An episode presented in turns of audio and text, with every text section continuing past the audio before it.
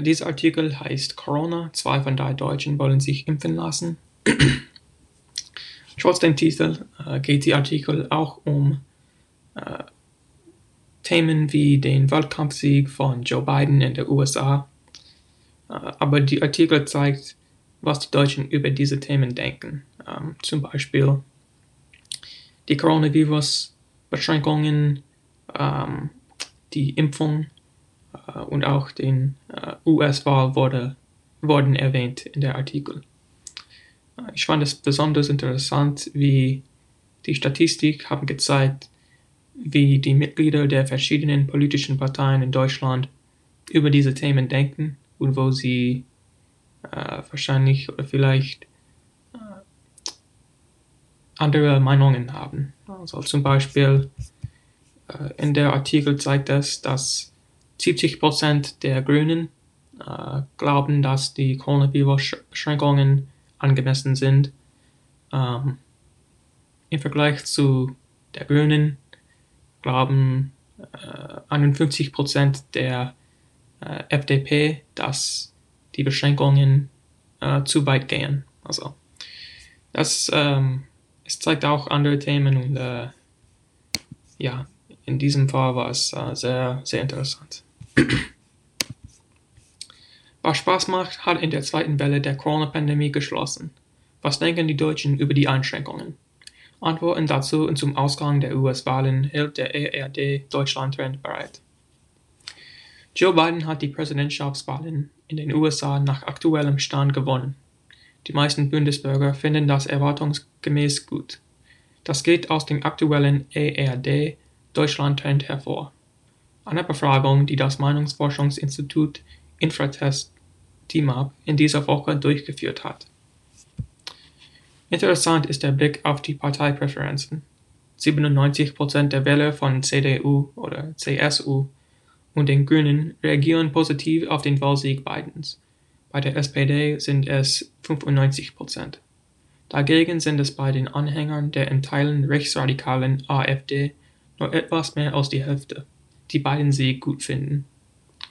38% sind gegenteiliger Meinung. Bei der liberalen FDP sind es 11%, bei der Linkspartei 9%, die ablehnend, die ablehnend reagieren. Einen Staat spalten. Vor vier Jahren nach der US-Wahl 2016 erwarteten nur 17% der Deutschen, dass sich die Vereinigten Staaten unter einem Präsidenten Donald Trump positiv entwickeln würden. Jetzt sind mit Blick auf einen US-Präsidenten Joe Biden 85% zuversichtlich. Die Hoffnung, dass Joe Biden die Spaltung der Gesellschaft überwinden könnte, ist indes etwas gedämpfter.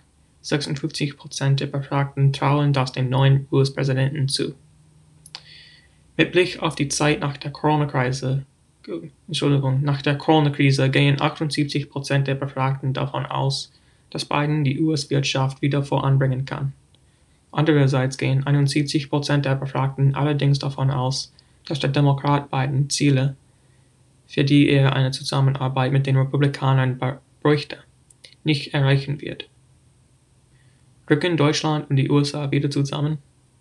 Deutlich positive Erwartungen haben die Deutschen beim Blick auf das deutsche auf das deutsch-amerikanische Verhältnis. Anders als nach der Wahl von Donald Trump rechnet die Mehrheit damit, dass sich unter beiden die transatlantischen Beziehungen verbessern werden. Joe Biden hat angekündigt, dass er nach der Amtsübernahme zügig sowohl der Weltgesundheitsorganisation WHO als auch dem Pariser Klimaabkommen wieder beitreten will. Neun von zehn Deutschen finden das gut. Ähnlich großen Anklang findet auch der in Aussicht gestellte Aktionsplan, um die Corona-Pandemie in den USA einzudämmen. Jeder Zweite findet die Corona-Maßnahmen richtig. Covid-19 hat auch Deutschland wieder fest im Griff.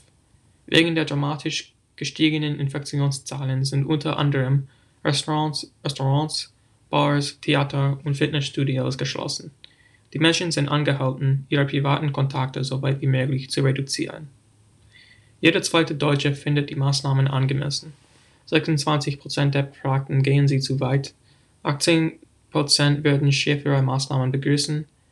Die Ansichten variieren deutlich nach Parteianhängerschaft. Parteianhängerschaft. Impfbereitschaft hoch, aber rückläufig. Die Nachricht, dass ein deutsches Pharmaunternehmen demnächst die Zulassung für einen Corona-Impfstoff beantragen wird, weckt neue Hoffnungen im Kampf gegen die Pandemie.